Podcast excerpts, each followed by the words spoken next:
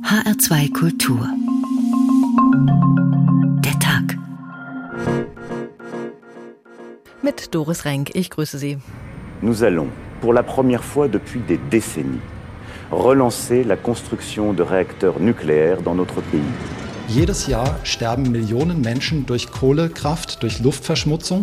Wir wollen die letzten im Betrieb befindlichen Atomkraftwerke retten. Das sehe ich komplett anders. Ich meine, Atomkraft ist das falsche Mittel im Kampf gegen den Klimawandel. What's that noise? Oh, that. We've been expecting it for ages. It's the sound of the atom splitting. We need a stable source. Daneben brauchen wir eine stabile Quelle, Atomenergie. Die Gefahr einer Kernschmelze besteht weltweit alle 10 bis 20 Jahre. Also von der Dimension Tschernobyl, Fukushima. Für mich persönlich ist die Sicherheit der größte Vorteil. Bei vielen der neuen Technologien kann es einfach keine großen Atomunfälle geben. Deutschland ist schon fast durch mit dem Ausstieg aus der Kernenergie. Die letzten drei Kraftwerke werden in einem Jahr abgeschaltet. In der EU geht man teilweise völlig andere Wege. Insbesondere Frankreich setzt weiterhin auf den Strom aus den Reaktoren und die EU-Kommission hat empfohlen, die Kernenergie als nachhaltige Energieform einzustufen unter bestimmten Bedingungen. Man will, dass möglichst moderne, wenig störanfällige Technik eingesetzt wird und um das voranzutreiben, braucht es Planungssicherheit für Investoren. suchen. Im Transformationsprozess zu wirklich grüner Energiegewinnung soll die Kernkraft helfen, den CO2-Ausstoß zu begrenzen. Wie weit man mit der Forschung ist, welche Anlagentypen dazu taugen würden, das Energieproblem wirklich nachhaltig zu lösen und welches Potenzial die Atomenergie hat, das wollen wir genauer wissen. Denn plötzlich ist sie ja wieder präsent, die Diskussion um die Kernkraft als Energiequelle. Atomenergie Retter in der Klimakrise? Das ist das Thema dieser Ausgabe Ausgabe von Der Tag in HR2 Kultur. Schon vor dem Unglück von Fukushima 2011, das bei uns zur Abkehr von der Atomenergie geführt hat, war die Forschung bemüht, Reaktortypen zu entwickeln, die sicherer sein sollen. Der Supergau in Tschernobyl, der sollte sich ja nicht wiederholen. Man möchte am liebsten Reaktoren haben, die keine langlebigen radioaktiven Abfälle verursachen aber noch hat man sie nicht. Die meisten Reaktoren sind schon seit Jahrzehnten in Betrieb und entsprechend mit alter Technik ausgerüstet. Stefan Hübner über die vierte Generation der Atomkraftwerke, die derzeit angedacht sind. Die Atomkraftwerke der vierten Generation. Sicherer, nachhaltiger und wirtschaftlicher sollen sie werden im Vergleich zu klassischen kommerziellen Leistungsreaktoren und deren Weiterentwicklungen. Vorangetrieben wird diese Revolution der Atomkraft von einem eigenen darauf spezialisierten Forschungsverbund, dem Generation 4 International Forum, kurz GIF. Sechs Reaktortypen sind es, die das GIF als relevant ansieht für künftige Entwicklungen. Am meisten Erfahrung wurde bisher mit den schnellen natriumgekühlten Reaktoren gesammelt. Sie produzieren mehr Brennstoff, als sie selbst verbrauchen, und das physikalische Verhalten der in ihnen enthaltenen Brennstoffe schützt vor einer Kernschmelze, ohne dass zusätzliche Sicherheitsvorrichtungen nötig wären. Ein anderes Beispiel für Atomkraftwerke der vierten Generation sind Flüssigsalzreaktoren. In ihnen gibt es keine festen Brennstäbe mehr, vielmehr liegt der Brennstoff in Form von geschmolzenem Salz vor, etwa Uranchlorid. Diese flüssigen Brennstoffe sollen die Stromerzeugung günstiger, flexibler und einfacher machen. Daneben gibt es aber noch weitere Forschungsideen, wie den Dual Fluid Reaktor. Das Konzept des Flüssigsalzreaktors ist in ihm mit einer Bleikühlung kombiniert. Das soll etwa eine Kernschmelze wie in Fukushima ausschließen. Unabhängig vom genauen technischen Typ haben die Reaktoren der vierten Generation vor allem zwei Ziele. Ziel 1 die verfügbaren Brennstoffe effektiv nutzen. Hier versprechen unter anderem aktuelle Fortschritte in der Laserfusionsforschung bald deutlich höhere Energieausbeuten. Außerdem wird auch der Einsatz alternativer Brennstoffe erwogen, etwa aus Atomwaffen. Ziel 2 das Recycling von radioaktiven Abfällen perfektionieren oder, noch besser, solche Abfälle vermeiden. Wo das unmöglich ist, sollen die Abfälle eine möglichst geringe Halbwertszeit haben. Zum Teil stecken die Methoden dahinter noch in den Kinderschuhen, dennoch sollen die ersten Atomkraftwerke der vierten Generation ab dem Jahr 2030 voll einsatzfähig sein. Aber ob das klappt? Immerhin gab es schon Projekte in diesem Bereich, deren Fertigstellung sich um über zehn Jahre verzögerte. Und immer noch sind viele Aspekte zu klären. Zum Beispiel, welche Kosten am Ende entstehen und wie man mit den Nachteilen umgeht, die die attraktiven neuen Lösungen trotz allem haben, damit sie am Ende auch wirklich wirtschaftlicher und nachhaltiger sind und sicherer. Das war also ein Überblick über das, was angedacht ist. Dr. Götz Ruprecht ist Managing Director bei Dual Fluid. Das ist seine Firma, die an vierter Generation Reaktoren forscht und sie ist nach Kanada gegangen, denn dort gibt es im Gegensatz zu Deutschland noch staatliche Unterstützung für Kernenergieforschung. Hallo, Herr Dr. Ruprecht. Schönen guten Abend. Vielen Dank für die Einladung. Dual Fluid, zwei Flüssigkeiten. Der Name ist Programm. Es geht um die Kühlung im Atomkraftwerk. Wir haben das gerade schon kurz gehört im Beitrag. Flüssigsalzreaktoren sind da ein Thema. Woran forschen Sie genau? Ja, also der, das Prinzip Dual Fluid sagt es bereits. Wenn Sie das vergleichen mit dem Flüssigsalzreaktor, ähm, ist das quasi ein Monofluidreaktor. Das heißt, Sie haben dort nur eine einzige Flüssigkeit im Kern, die sowohl den Brennstoff zur Verfügung stellt, als dann auch die produzierte, durch die Kernspaltung produzierte Wärme abführt. Und äh, wir haben erkannt, dass diese beiden Funktionen sich nicht besonders gut vereinigen lassen ähm, und haben diese beiden Funktionen wieder getrennt durch ein spezielles Röhrensystem, sodass im Kern zwar diese beiden Flüssigkeiten, also eine, die den Kernbrennstoff bereitstellt und eine, die die Wärme abführt, in thermischen Kontakt kommen, aber sich nicht mischen. Und äh, wir haben uns selbst, wir waren selbst verblüfft, was zu was für einer Effizienzsteigerung das am Ende führt. Hm, und Sie arbeiten da eben auch noch mit Blei als Kühlstoff. Richtig, ja. Also bei, bei der Kühlung bietet sich Blei ein. Äh, bei der, ähm, beim Brennstoff gibt es mehrere Varianten. Wir ähm, zielen im Moment auf eine spezielle Uran-Chrom-Schmelze ähm, ab, die ähm, sehr effektiv sein dürfte. Es muss nicht Salz sein. Wie ist das denn bei diesem Reaktortyp dann mit dem atomaren Abfall? Wie viel fällt da an? Macht das überhaupt einen Unterschied? Ähm, das hängt immer vom Szenario ab. Also wenn Sie jetzt so ein Ausstiegsszenario annehmen, dann wird ja irgendwann der letzte Reaktor nicht mehr anspringen und dann hat man da einen Rest drin. Ne? Oder man hat mehrere Reaktoren, die dann nicht mehr anspringen, hat dann also doch wieder nukleare Abfälle. Wenn man jetzt die Reaktoren immer weiter betreibt in die nächste Generation und dann wieder den Brennstoff rausnimmt, wieder in den nächsten Reaktor packt, äh, dann kann man im Grenzfall eine hundertprozentige Verbrennung äh, erlangen. Und das heißt gleichzeitig, das ist eine sehr angenehme Eigenschaft, ähm, von Kernphysik, dass die Spaltprodukte, also die Asche bei der Verbrennung, nur relativ kurzlebig größtenteils ist. Also das sind dann nur noch 300 Jahre Lagerzeit, die ähm, notwendig sind. Das wäre ja deutlich kürzer als das, was wir momentan haben. Ja, das ist richtig. Also das ist eine äh, im Grunde zwei Fliegen mit einer Klappe schlagen. Man hat eine effizientere Nutzung des Urans und man hat eine, ähm, ja, man hat eben keinen nuklearen Abfall oder braucht zumindest kein geologisches Endlager. Und wie viel sicherer wäre so ein Reaktor mit zwei Kühlflüssigkeiten? Ähm, das ist ganz allgemein bei Flüssigkernreaktoren äh, eine sehr angenehme Eigenschaft, dass Flüssigkeiten sich sehr schnell ausdehnen. Das haben sie auch so ein bisschen beim klassischen Druckwasserreaktor. Da ähm, nutzt man die Ausdehnung des Wassers auch oder die, diese Blasenbildung des Wassers genau genommen auch aus, um den Reaktor ähm, ja sicherer zu fahren. Und äh, das Gleiche haben sie hier in extremer Form. Also das heißt, die Flüssigkeit dehnt sich unmittelbar aus, wenn die Temperatur ansteigt. Und das bedeutet wiederum, dass die Neutronen weniger auf weniger Kerne treffen und dann durch die Spaltrate sinkt. Und das heißt wiederum, dass weniger Wärme produziert wird. Das heißt, bei äh, höherer Temperatur wird weniger Wärme produziert und die Temperatur regelt sich wieder auf den vorherigen Wert ein. Also ein selbstregulierender Reaktor. Und das würde bedeuten, so ein GAU, wie wir ihn in Tschernobyl oder in Fukushima hatten, wäre da nicht möglich? Ja, das muss man, ähm, das sind ja ganz unterschiedliche ähm, GAUs in dem Sinne. Also eigentlich heißt das ja Auslegungsfall. Also erstmal bei, ähm, äh, bei Fukushima, fangen wir mal damit an, ähm, ist ja tatsächlich eine Kernschmelze eingetreten und die Reaktoren sind so ausgelegt, dass diese Kernschmelze abgefangen werden kann. Nun ist es beim Dual-Fluid-Reaktor oder auch allgemein bei Flüssigkernreaktoren so, dass der Kern ja bereits geschmolzen ist. Also da muss man äh, sich deshalb keine Sorgen um eine Kernschmelze machen, weil ja bereits alles ausgelegt ist auf einen geschmolzenen Kern. Das heißt, es wird immer in geordnete Bahnen gelenkt. Und bei Tschernobyl war das damals etwas ähm, komplexer. Dieser Reaktortyp hätte hier nie eine Zulassung bekommen. Dort ist eine zeitweise Überkritikalität aufgetreten. Das ist, geht so ein bisschen Richtung Bombe.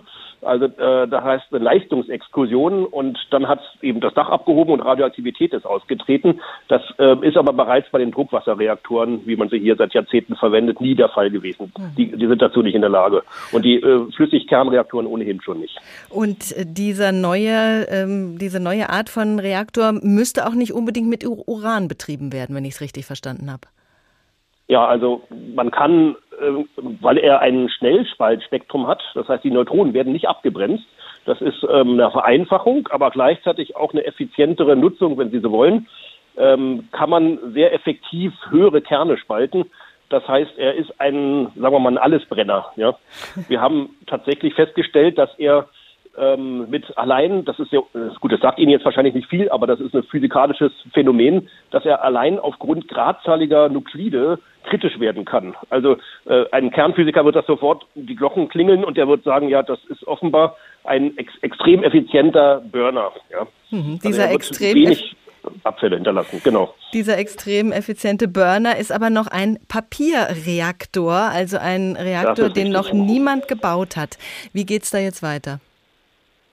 Ähm, ja, also die einzige Antwort darauf ist, ist, ihn schleunigst zu bauen. Und das versuchen wir jetzt. Ähm, es wird immer gesagt, also typisches Argument ist ja, das ist, kommt ja zu spät, das dauert zehn Jahre.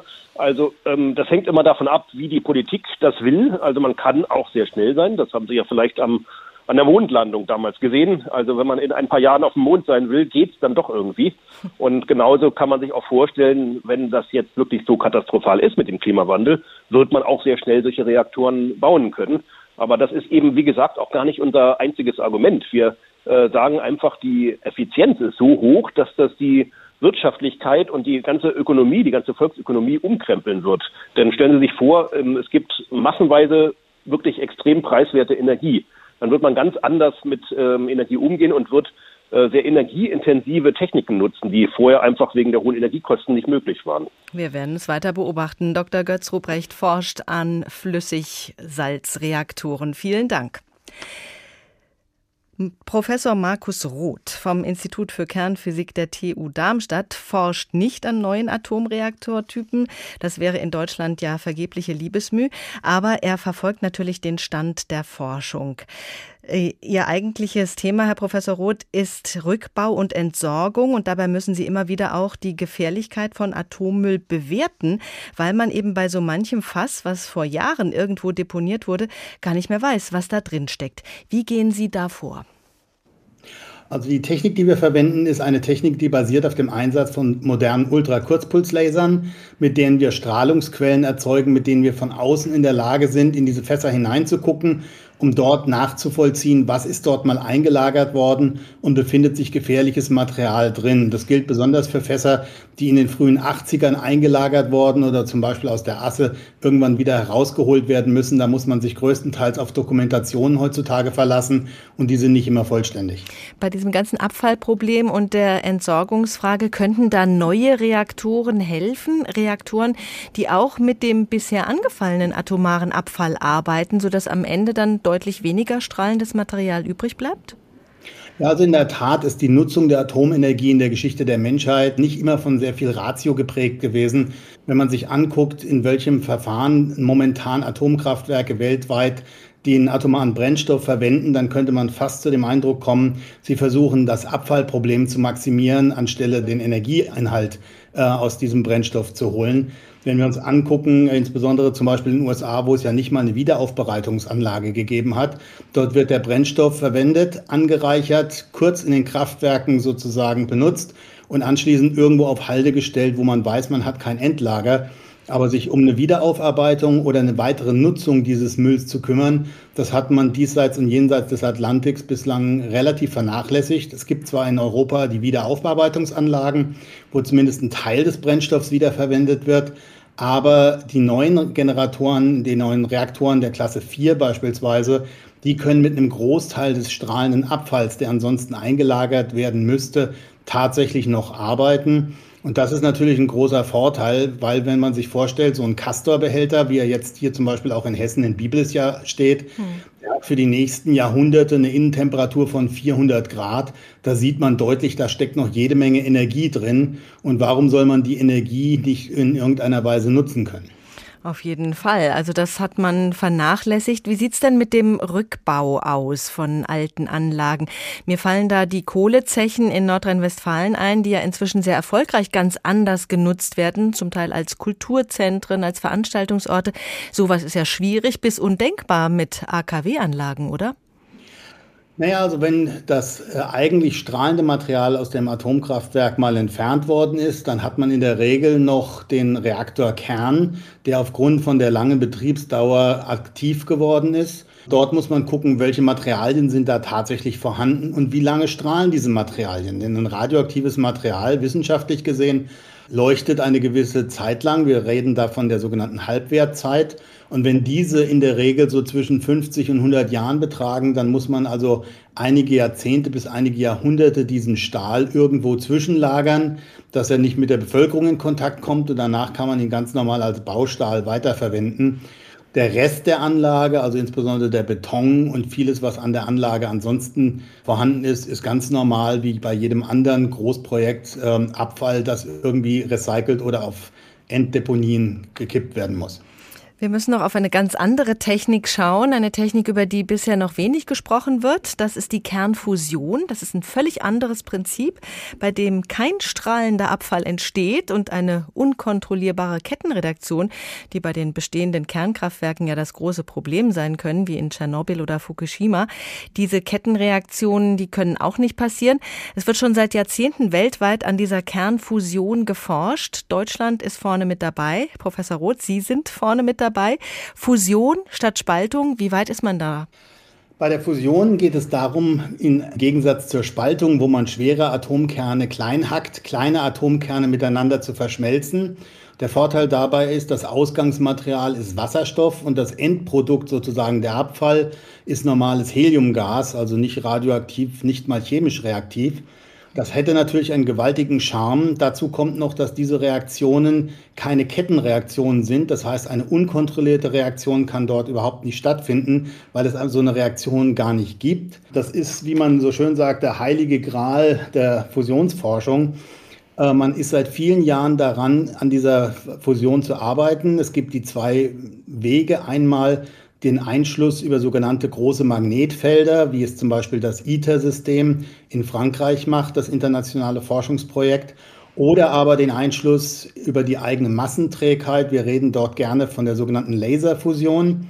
Und gerade die Laserfusion hat am 8. August diesen Jahres einen großen Durchbruch erreicht, wo zum ersten Mal gezeigt wurde, dass man in der Lage ist, mit Lasern die Kernfusion zu zünden. Und das ist natürlich ein gewaltiger Fortschritt. Nachdem man 30 Jahre lang versucht hat, die Fusion an den Start zu bringen, ist es am 8. August diesen Jahres tatsächlich das erste Mal gelungen, die Fusion mit Hilfe von Lasern zu zünden. Und das ist ein Game Changer, wie man zurzeit so gerne sagt? Das ist ein gewaltiger Game Changer, weil einerseits kann man dadurch jetzt demonstrieren, dass das Prinzip funktioniert und dazu kommt noch, dass gerade die Lasertechnik in den letzten Jahren gewaltige Fortschritte gemacht hat. Von der Unterhaltungselektronik bis hin zu Schweißlasern sind Lasersysteme enorm in ihrer Flexibilität, in ihrer Durchschnittsleistung und in ihrer Spitzenleistung gestiegen. Und mit diesen neuen modernen Lasersystemen kann man jetzt tatsächlich darüber nachdenken, Kraftwerke zu bauen, die im Laufe eines Jahrzehnts in der Lage wären, tatsächlich Strom aus Wasserstoff zu produzieren. Übrigens, das Interessante dabei ist, nicht nur Strom aus Wasserstoff zu produzieren, sondern direkt Wasserstoff zu produzieren, weil bei den großen Temperaturen, die dabei anfallen, könnte man Wasserstoff direkt pyrolytisch spalten, ohne den Umweg über die Elektrizität machen zu müssen, was wesentlich effizienter wäre. Und wenn wir grünen Wasserstoff brauchen, dann wäre das unter anderem auch ein Verfahren, an große Mengen Wasserstoff zu kommen. Also es tut sich enorm viel in der Forschung. Professor Markus Roth vom Institut für Kernphysik der TU Darmstadt und sein Startup Focused Energy mit dem Fokus auf Kernfusion. Atomare Strahlung kann man ja nicht fühlen, nicht riechen, nicht schmecken. Gefährlich kann sie trotzdem sein. Und Atomkerne, die in Kernkraftwerken gespalten werden, die sind ganz winzig klein. Das erklärt uns am besten mal die Maus. Oder besser Armin Maywald aus der Sendung mit der Maus, die kurz nach dem Unfall in Fukushima entstanden ist. Wenn ihr das Teilchen, das ihr unter Mikroskop gesehen habt, so groß zeichnet wie einen Menschen, dann ist ein Atom vielleicht so groß wie ein winzig kleiner Punkt, den ihr dann mit dem Stift machen könnt. Oder vielleicht sogar noch kleiner. Mittlerweile ist die Wissenschaft weiter. Man kann Atome tatsächlich unter dem Mikroskop mit ganz spezieller Technik sichtbar machen. Und solche Atome sind der Grundbaustein von allem, was wir kennen. Dieser Felsbrocken besteht aus Atomen, genauso wie dieses Wasser oder wie diese Bäume, die Kühe und auch wir Menschen. Weil alles aus Atomen besteht, haben die Wissenschaftler im Laufe der Zeit versucht, mehr darüber herauszufinden. Und sie haben entdeckt, auch ein Atom ist nicht unteilbar. Es besteht aus noch kleineren Teilen. Außen hat ein Atom so etwas wie eine Hülle, eine oder mehrere, und auf diesen Hüllen sausen kleine Teilchen rum. Die nennt man Elektronen.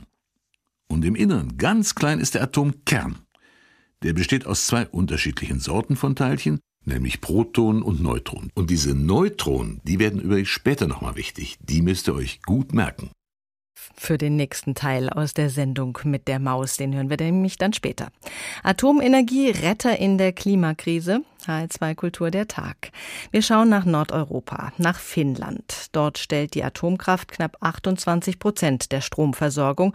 Und das wollen die Finnen noch ein bisschen ausbauen, denn die Energiegewinnung mit Kohle und Torf die ist für das Klima extrem schlecht. In Finnland soll also in diesem Jahr ein weiterer Reaktor im Werk Olkiluoto ans Netz gehen und auch ein ganz neues Werk ist in Planung. Die Finnen haben sich auch um ein Endlager bemüht. Es soll bald in Betrieb genommen werden. Carsten Schmiester weiß genaueres. Du gehst zu einem verbotenen Ort. Was dort liegt, ist gefährlich. Du hättest hier nicht herkommen sollen. Ein nebliger Birkenwald an Finnlands Südwestküste, viele Jahrtausende in der Zukunft. Was werden Erdbewohner tun, wenn es sie noch gibt und wenn sie plötzlich über dem dann lange versiegelten Endlager für Atommüll stehen? Werden sie die Gefahr erkennen und weggehen oder graben oder bohren und sterben als Spätfolge der finnischen Atompolitik? Diese Frage wirft die preisgekrönte Dokumentation Into Eternity auf, in alle Ewigkeit. Eine der wenigen kritischen Stimmen in einem Land, das mit Ausnahme von Teilen der Grünen quer durch die Parteien auch auf Atomstrom setzt. Die Suche nach einem Endlager hat in Finnland Mitte der 1980er Jahre begonnen. Etwa 20 Jahre später stimmte der Gemeinderat im westfinnischen Eurajoki mit 20 zu 7 dem Plan zu, in der Nähe des Kraftwerkkomplexes Olkiluoto dieses Lager zu bauen. Onkalo, auf Deutsch Höhle, aber auch Versteck. 60 Prozent der lokalen Bevölkerung waren dafür. Im finnischen Parlament gab es sogar eine nahezu einstimmige Mehrheit. Entsprechend selbstsicher feierte der damalige Wirtschaftsminister Olli Rehn das Go für dieses nach Schätzungen dreieinhalb Milliarden Euro teure Projekt. Die Baugenehmigung wurde für das weltweit erste Endlager erteilt. Finnland ist damit bei der Behandlung von Atommüll weltweit ganz vorne dabei, was Finnland aber auch dazu verpflichtet, diese Dinge in Zukunft verantwortungsvoll und vor allem sicher zu behandeln. Bis zu einer Tiefe von fast 500 Metern werden Tunnelröhren in den Granit gesprengt. Das Gestein ist lange genau untersucht worden und viele Experten gehen davon aus, dass dort hochradioaktive Abfälle aus Finnlands Kraftwerken für mindestens 100.000 Jahre gelagert werden können. Die ersten kupferumhüllten Atommüllbehälter sollen nun ab 2023 in Löchern versenkt und dann sicher versiegelt werden. Nach etwa 100 Jahren wird Onkalo voll sein und dann für alle Zeiten geschlossen. Nur wie sollen Menschen weit in der Zukunft wissen, was da unten im Granit liegt und wie gefährlich es ist? Soll man sie mit steinernen Säulen warnen? Oder soll es einen völligen Rückbau an der Oberfläche geben, Wald überwuchert, unauffindbar? Eine von vielen offenen Fragen. Die Mehrheit sieht Onkalo dennoch als die zurzeit beste Lösung des Endlagerproblems. Nur die Macher des Dokumentarfilms sind da etwas vorsichtiger. Onkalo muss 100.000 Jahre überdauern. Nichts, was von Menschen gebaut wurde, hatte auch nur ein Zehntel dieser Zeit bestanden. Finnland und sein Endlager für die nächsten 100.000 Jahre. Ob es die Menschheit bis dahin überhaupt noch gibt auf der Erde? Wir wissen es nicht. Normalerweise fällt es uns Menschen schon schwer genug, kurzfristig die Folgen unserer Handlungen zu überschauen und dann sowas. Technikfolgenabschätzung, das ist das Thema von Professor Armin Grunwald, Physiker, Philosoph. Er arbeitet am Karlsruher Institut für Technologie. Schönen guten Abend. Guten Abend, Frau Renk. Herr Professor Grunwald, als wir angefangen haben, Atomkraftwerke zu bauen, wieso haben wir da in Kauf genommen, dass kein Mensch auch nur eine Ahnung hatte, wohin der Müll soll? Das war in den 1950er und 60er Jahren einfach eine Zeit voller neuer Dinge, voller Erwartungen, Wirtschaftswunder, technischer Fortschritt, wissenschaftlicher Fortschritt. Also man hat vermutlich gedacht, Lasst uns erst einmal die Kernkraftwerke entwickeln. Das hat ja auch schon Jahrzehnte gedauert. Dann in Betrieb nehmen. Und die Abfälle kommen ja also erst in 30, 40 Jahren. Bis dahin werden wir schon etwas erfunden haben, um damit umzugehen. Haben wir nicht. Wir wissen immer noch nicht, wohin mit den Fässern und Kastoren. Gibt es denn neue Ideen? Also es gibt immer wieder neue Ideen auch, beziehungsweise alte Ideen, die immer wieder neu kommen. Beispielsweise den Atommüll mit Raketen in den Weltraum zu schießen, in die Sonne fallen zu lassen oder ihn unter in, in tiefe tektonische Platten zu verbringen, wo er dann quasi ins Erdinnere abgedrückt wird. Die Erzählungen hören nicht auf, aber es hat einfach keinen Sinn, dem zu folgen weil es gibt die Techniken dafür nicht, die sicher genug sind. Also gerade bei Raketen, ab und zu fällt ja leider eine runter und das will man natürlich nicht mit, mit hochradioaktivem Müll. Also es geht einfach nicht. Das, was die Finnen da vorhaben oder was in vielen anderen Ländern ja auch in Arbeit ist, tiefe geologische Formationen, die sind nach wie vor die beste Lösung, die wir so vor uns haben. Momentan haben wir auch noch das Problem, dass, dass zum Beispiel die Fässer, in denen der radioaktive Abfall verpackt ist, über die Jahre undicht werden äh, dass man dann undicht gewordene Fässer aus einem Lager wie der Asse wieder rausholen muss. Im früheren Salzbergwerk Asse 2 bei Wolfenbüttel, da hatte man ja rund 126.000 Fässer versenkt und nun ist diese Grube instabil, droht voll zu laufen mit Wasser. Was gibt es da für neue technische Möglichkeiten bei dieser Rausholaktion? Ja, da wird fleißig gearbeitet, weil das noch gar nicht klar ist, ob man wirklich auch alles äh, rausbekommt. Man muss jetzt aber auch unterscheiden, das ist nicht so ein Atommüll, wie etwa in Finnland gelagert wird oder wie auch früher mal in Gorleben bei uns gelagert werden sollte. Also hochradioaktiver Müll, das ist schwach und höchstens mittelradioaktiver Abfall. Da ist also unglaublich weniger ähm, Strahlung drin als in dem hochradioaktiven Abfall, ist eine andere Kategorie. Dennoch, die Sorglosigkeit, mit der das Ganze da gemacht worden ist, das war einfach hochfahrlässig und man hat unter anderem in Deutschland daraus gelernt, für ein zukünftiges Endlager für hochradioaktive Abfälle auf keinen Fall in schon vorhandene Bergwerke zu gehen, weil man da nie weiß, wegen Instabilität, Wassereintritt und so weiter, sondern nur in sogenannte jungfräuliche Gegenden, also wo noch nichts anderes ist. Entsorgung. Das Wort ist ja schon fein ausgewählt. Keine Sorgen mehr. Wer will das nicht? Wird es das jemals geben? Entsorgung von Atommüll? Also das, ähm, ja, schöne Frage. Gerade auch mit dieser mit diesem Wortspiel der Entsorgung. Ähm, leider werden uns diese Abfälle noch auf viele Jahrhunderte, Jahrtausende, Jahrzehntausende äh, beschäftigen. Wir hoffen in Deutschland sehr, dass wir in etwa 500 Jahren dann auch sozusagen Deckel drauf machen können und äh, dann auch natürlich das Wissen aufbewahren, dass man da nicht bohren sollte. Da muss man sich gute Gedanken machen, wie auch zukünftige Generationen das dann vielleicht verstehen können. Ähm, also da, das bleibt. Etwas Gutes hat aber der Atommüll, der zerfällt nämlich. Durch die Strahlung wird der immer weniger. Halbwertszeit nennen die Physiker das.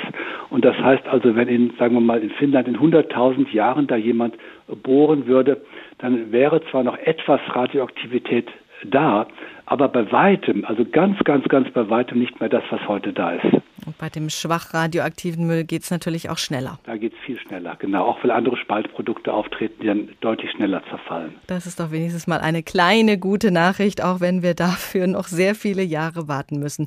Professor Armin Grunwald, Physiker und Philosoph vom Karlsruher Institut für Technologie. Vielen Dank.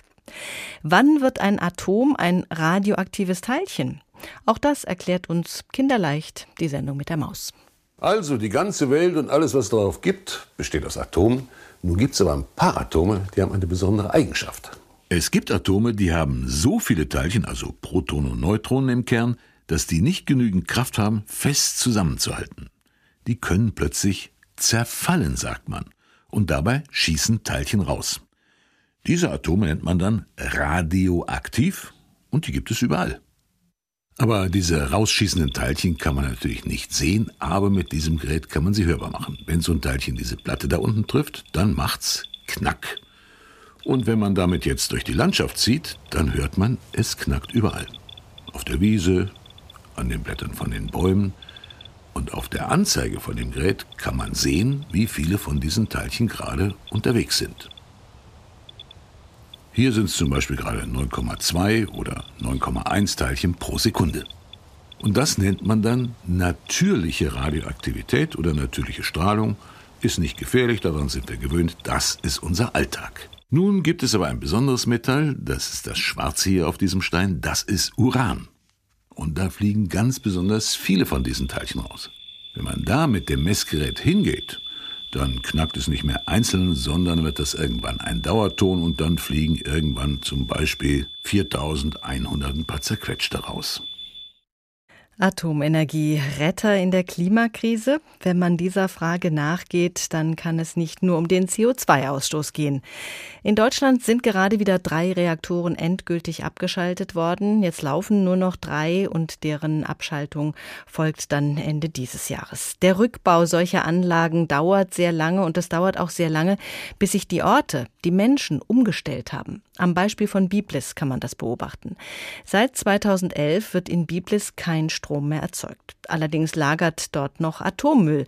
Das Gelände dient als Zwischenlager und das nicht nur für den Müll aus Biblis, sondern auch für Atommüll aus der britischen Wiederaufbereitungsanlage Sellafield. Mike Maglav hat schon vor einigen Jahren in Biblis nachgefragt, wie es den Menschen mit der Abschaltung damals ergangen ist. Wer durch das Zentrum von Biblis schlendert, erlebt viel Kleinstadt-Idyll. Hier stehen viele Fachwerkhäuser, schön verziert, teilweise mit Kunst in den Vorgärten.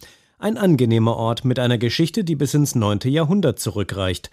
Doch das wissen nur die wenigsten, denn Biblis steht synonym für die Atomkraft, selbst heute noch. Und mit diesem Bewusstsein leben viele Biblisser. Also wenn wir jemanden beschreiben, wo wir wohnen, sagen wir auch immer Biblis da, wo das Kraftwerk steht. Das ist dann automatisch.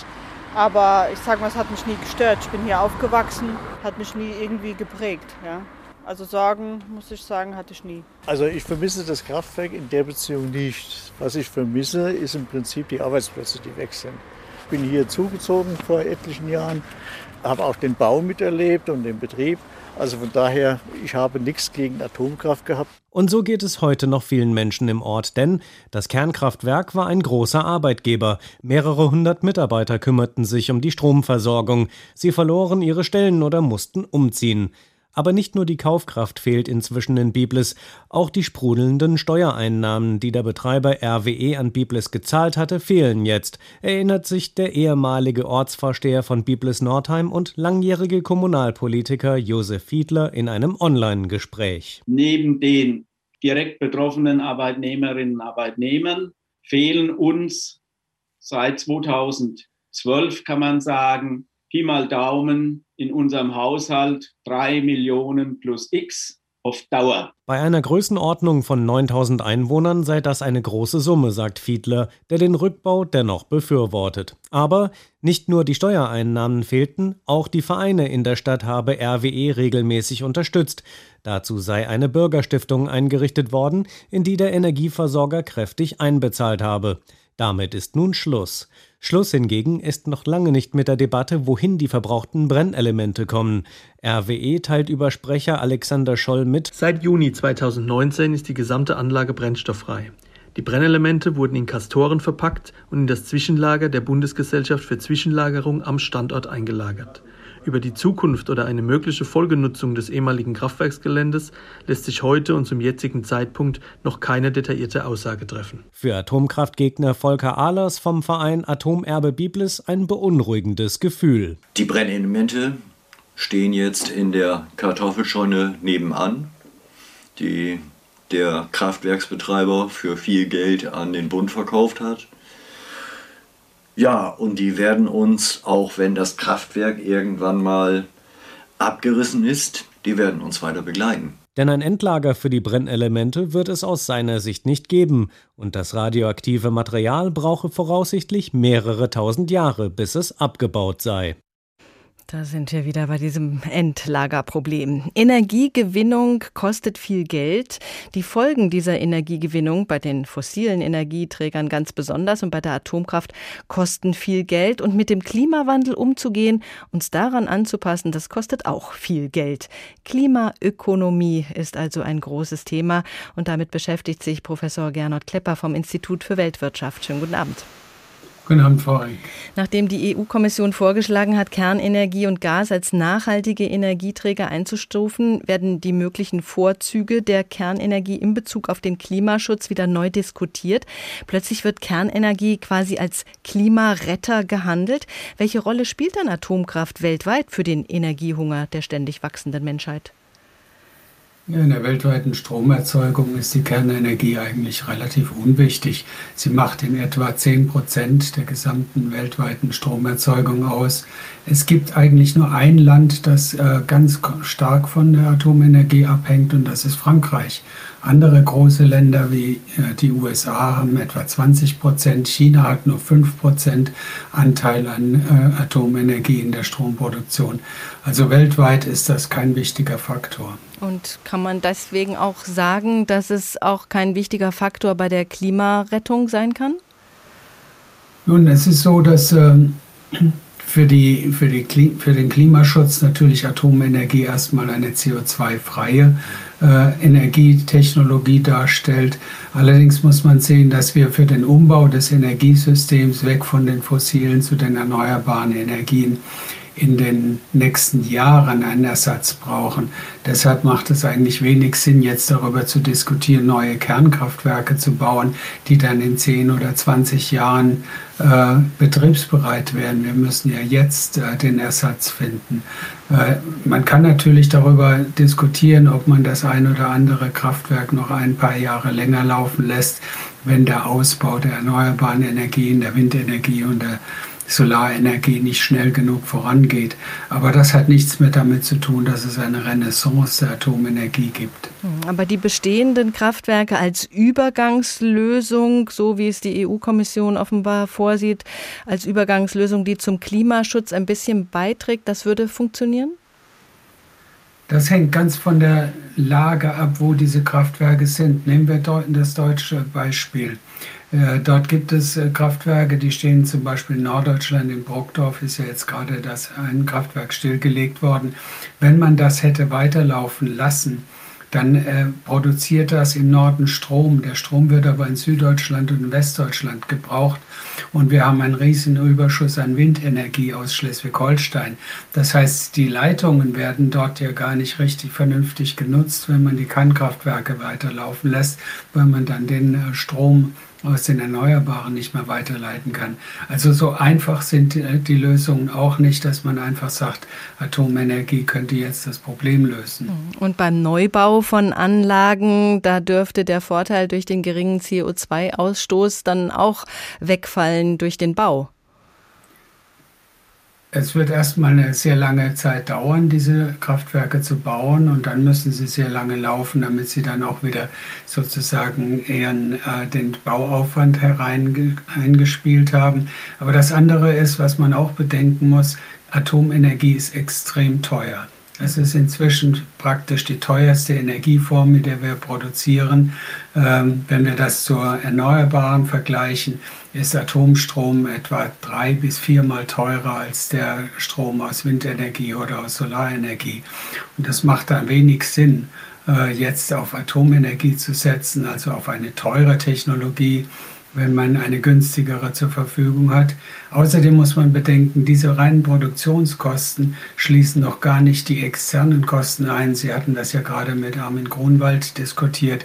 Die ganzen Entsorgungskosten, die ganzen Risiken, die mit der Entsorgung und mit der äh, Zwischenlagerung verbunden sind, in alle in diese Kosten noch nicht eingerechnet sagt Professor Gernot Klepper vom Institut für Weltwirtschaft. Vielen Dank. Also keine wirklich sinnvolle Alternative, die Atomkraft. Radioaktive Strahlung, wie sie uns krank machen kann. Das wollen wir auch ganz einfach erklärt haben von Armin Maywald in der Sendung mit der Maus 2011. Also, ein Atomkraftwerk macht Strom und den brauchen wir alle. Aber das Strommachen mit der Kettenreaktion von Atomkernen ist auch gefährlich. Und das liegt an diesen winzig kleinen rumflitzenden Teilchen der sogenannten Strahlung. Und auf die muss man aufpassen. Wenn nämlich so ein rumflitzendes Teilchen nicht ein Uranatom trifft, sondern nach draußen kommt, dann kann es zum Beispiel die Blätter von der Blume treffen. Oder aber auch eine Kuh oder aber auch mich zum Beispiel. So ein Teilchen könnte aber auch mit Wind und Wetter irgendwo hingeweht werden und mit dem Regen auf irgendetwas treffen, was wir dann essen, zum Beispiel auf dieses Erdbeerfeld hier. Und wenn so ein Teilchen mich trifft oder in meinen Körper kommt, dann könnte es ganz einfach durch meinen Körper durchgehen, ohne irgendwas zu machen. Es könnte aber auch ein anderes Atom in meinem Körper treffen und das kaputt machen. Und wenn etwas in mir drin verändert oder kaputt gemacht wird, vor allem wenn es zu oft passiert, dann werde ich krank.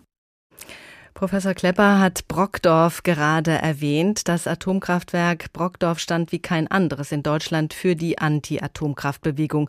Rund 100.000 Menschen haben am 28. Februar 1981 an der bis dahin größten deutschen Anti-Atom-Demonstration teilgenommen, als die Bauarbeiten an diesem Werk wieder weitergehen durften. Rund 10.000 Polizisten waren damals im Einsatz und es kam zu gewaltsamen Auseinandersetzungen. Es hat lange gedauert, diese massiven Proteste Reste dort aufzuarbeiten. Jetzt, 40 Jahre später, ist das Licht ausgegangen im Werk. Brockdorf ist abgeschaltet. 2011 hatte die damalige Bundesregierung unter Kanzlerin Merkel nach der Reaktorkatastrophe von Fukushima den schrittweisen Ausstieg aus der Atomenergie beschlossen.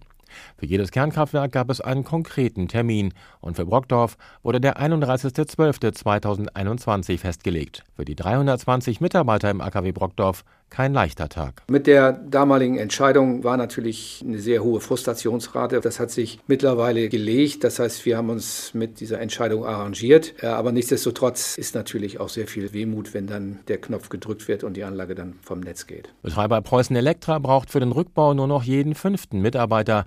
Es gibt aber keine Entlassungen. Geplant sind Altersteilzeit und Vorruhestandsregelungen. Nun bereiten die Mitarbeiter den Rückbau vor. Zunächst muss aber noch der bereits 2017 gestellte Rückbau Bauantrag von der Atomaufsicht in Kiel geprüft werden. Der dafür zuständige Minister Jan-Philipp Albrecht. Wir sind natürlich in dem Genehmigungsprozess schon eine Weile drin und äh, wollen jetzt auch möglichst zügig zu einer Stilllegungs- und Rückbaugenehmigung kommen. Trotzdem ist klar, dass gerade auch bei einem startenden Rückbau, wenn noch Brennstäbe zum Beispiel in dem Reaktor sind, dass das eine erhöhte Sicherheitsnotwendigkeit auch nochmal mit sich bringt und viele Gutachten dabei erfolgen müssen. Und ich denke aber, dass wir 2023 dann hier auch in Stilllegungen, Rückbau eintreten können. Viele in der 1000 Einwohner großen Gemeinde bedauern das Aus für das Kernkraftwerk, denn die Anlage hat jahrelang Gewerbesteuern in die Kassen gebracht. Brockdorf konnte so eine Sporthalle, ein Freibad und eine Eissporthalle bauen. Bürgermeisterin Elke Götzsche. Wir werden natürlich Einbrüche haben bei den Gewerbesteuereinnahmen, aber wir als Gemeinde werden versuchen, diese Veränderung so gut es geht in den Griff zu bekommen. Für die Atomkraftgegner in der Region bedeutet das Aus des Atomkraftwerks ein Erfolg ihrer jahrelangen Bemühungen. Brockdorf stand jahrzehntelang im Blickpunkt der bundesweiten Öffentlichkeit, ähnlich wie Gorleben oder Wackersdorf. Vor allem die Großdemonstration 1981 mit geschätzten 100.000 Teilnehmern sorgte für Schlagzeilen. Es kam zu gewalttätigen Auseinandersetzungen und offener Feindschaft zwischen Befürwortern und Kritikern der Kernkraft. Einer der bekanntesten AKW-Gegner ist der Sprecher der örtlichen Bürgerinitiative, Carsten Hinrichsen. Die Demonstranten wurden ja so dargestellt, dass es wirklich Kriminelle sind ne, mit Waffen ablegen und so. Ist vielleicht auch vorgekommen, ich weiß es nicht. Aber ich bin kein Linksterrorist, ich bin auch kein Rechtsterrorist, ich bin ganz normaler Bürger. 2039 sollen die Arbeiten zum Rückbau des Meilers abgeschlossen sein, so Umweltminister Albrecht. Eine grüne Wiese wird dann aber noch nicht zu sehen sein, so der grüne Minister. Denn die abgebrannten Brennelemente werden im Standort Zwischenlager eingelagert. Und das soll so lange in Brockdorf bleiben, bis ein bundesweites Atommüllendlager gebaut ist. Und das kann dauern, wie wir alle wissen. Carsten Rautenberg aus Brockdorf über die Abschaltung. Michael Schneider ist unabhängiger Atomexperte, Politikberater und Analyst und er möchte weg von der sehr emotional geführten Debatte um die Kernkraft. Ihm geht es um die Fakten, um die Machbarkeit vor allen Dingen. Herr Schneider, dann lassen Sie uns genau darüber reden. Fakt ist, Deutschland steigt aus, nur noch drei Meiler sind in Betrieb und wir haben offensichtlich Strom, sonst könnten wir auch jetzt gerade nicht miteinander sprechen. Haben wir auch genug Strom für Spitzenlastzeiten? Ja, es hat ja immer wieder Analysen gegeben von der Bundesnetzagentur, die bestätigt hat, dass es ausreichend Marge gibt, auch genug Flexibilität im Netz, wenn alle Atomkraftwerke abgestellt sind. Es sind ja noch drei im Moment, die in Betrieb sind, die dann Ende des Jahres vom Netz gehen sollen. Also Angesichts der Lage der Analyse der zuständigen Organisation kann eigentlich kein Zweifel darüber bestehen, dass auch weiterhin die Versorgungssicherheit garantiert ist. Mhm. Frankreich war ja nun Haupttreiber für die Entscheidung der EU-Kommission für diesen Vorschlag, Atomkraft und Gas als nachhaltig einzustufen. Frankreich bezieht seinen Strom zu 70 Prozent aus Atomenergie. Wie steht Frankreich damit denn da? Ja, ziemlich alleine. Also es ist ja so, dass äh, zwar viele Länder heute rhetorisch Atomkraft erneut unterstützen als eine mögliche Option, Strom zu erzeugen, aber in der Realität sieht es ganz anders aus. In der Realität hat Deutschland im Grunde genommen, wie auch Belgien oder Taiwan oder andere Länder, äh, mit einem aktiven Atomausstieg eigentlich nur beschleunigt, was international, nicht nur in Europa, sondern auch weltweit mit einigen Ausnahmen äh, stattfindet, nämlich der langsame organische Ausstieg aus der Atomkraft. Und äh, wie ist es generell? Äh, ist Frankreich mit diesem sich auf die Atomkraft verlassen auch in Spitzenzeiten dann besser aufgestellt als Deutschland?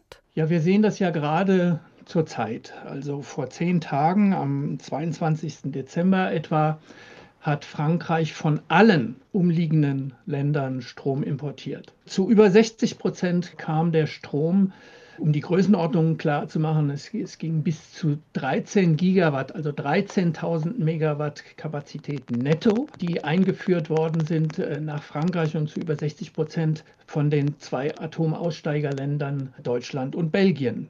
Warum ist das so? Weil eben die Spitzenlast in Frankreich extrem hoch ist. Sie ist übrigens höher in Frankreich als in Deutschland, obwohl in Deutschland 15 Millionen mehr Menschen leben. Woran liegt das? Vor allen Dingen an den Stromheizungen, so einer Art toasterartigen Widerstandsheizungen in sehr schlecht isolierten Wohnungen. Das treibt die Spitzenlast im Winter bei jedem Grad Celsius, was das Thermometer fällt, um 2,4 Gigawatt, also sagen wir zwei große Atomkraftwerke, in die Höhe.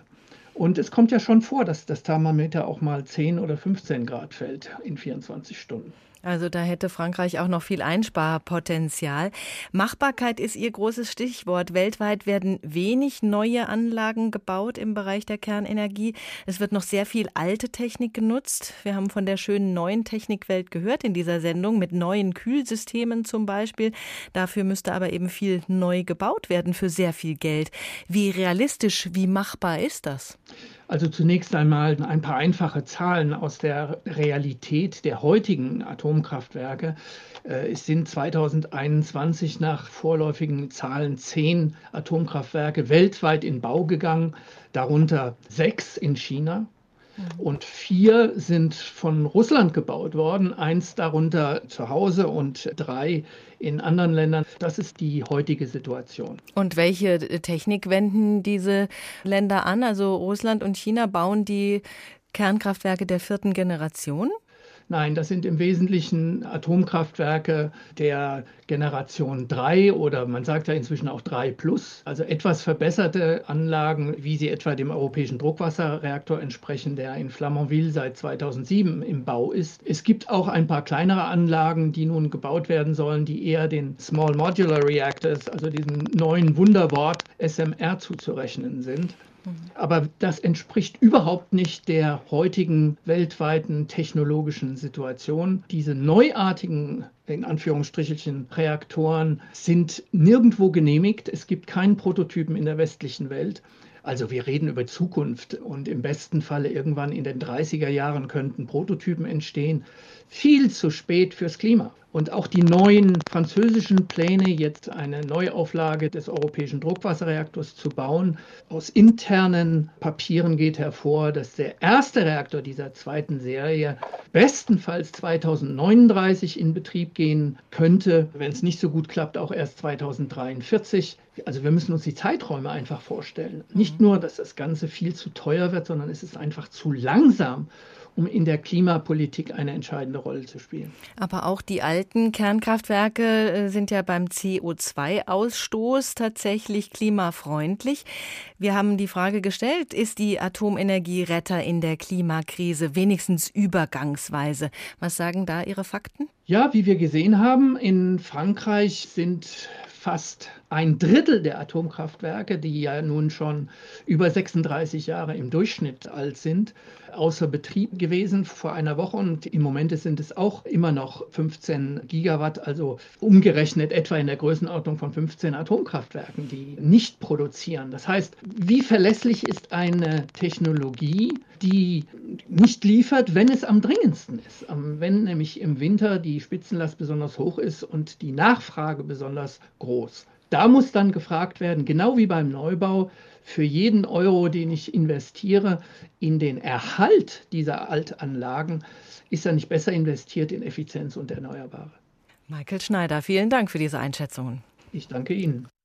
Im letzten Jahr sind zehn AKWs weltweit vom Netz gegangen, darunter die drei deutschen, und nur sechs sind ans Netz gegangen.